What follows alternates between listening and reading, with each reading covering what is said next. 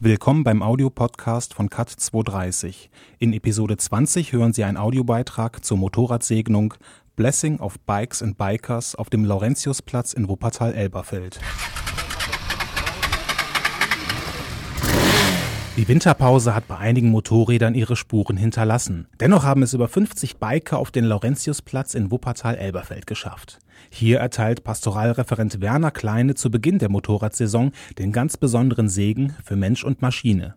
Was bewegt aber vermeintlich hartgesottene Biker, sich den Segen von oben abzuholen? Ich bin hier und lasse mein äh, Motorrad segnen, weil meine Lebensgefährtin das gerne möchte und weil sie sich dann sicherer fühlt. Das ist der Auftakt in die Saison für uns und ein gutes Gefühl zu haben, dass man ja immer jemanden hat, der auch ein bisschen über einen wacht. Doch Motorradfahrer erhalten hier nicht nur Gottes Segen, auch die Polizei und ein Fahrsicherheitstrainer sind vor Ort und informieren die obere Hälfte des Motorrads zu lebenswichtigen Themen der Motorradtechnik.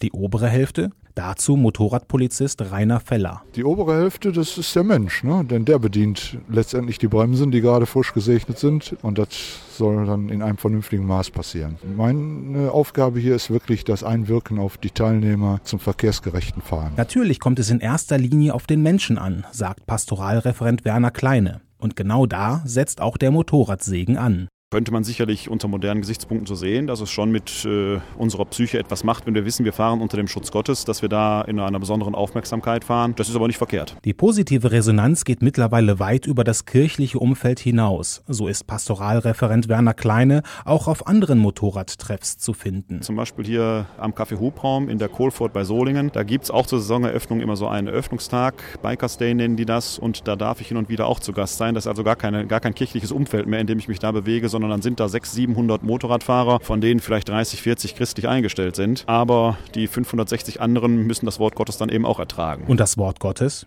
Das hört sich dann so an. Lass uns in allem, was wir tun, deine Zeugen sein. Das gewähre uns durch Christus, unseren Herrn. Amen.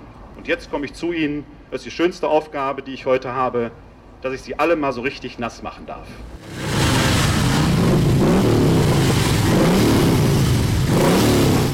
Das war ein Beitrag des Audiopodcasts von CAT 230. Weitere Beiträge und Informationen finden Sie auf der Seite cat-2-30.de.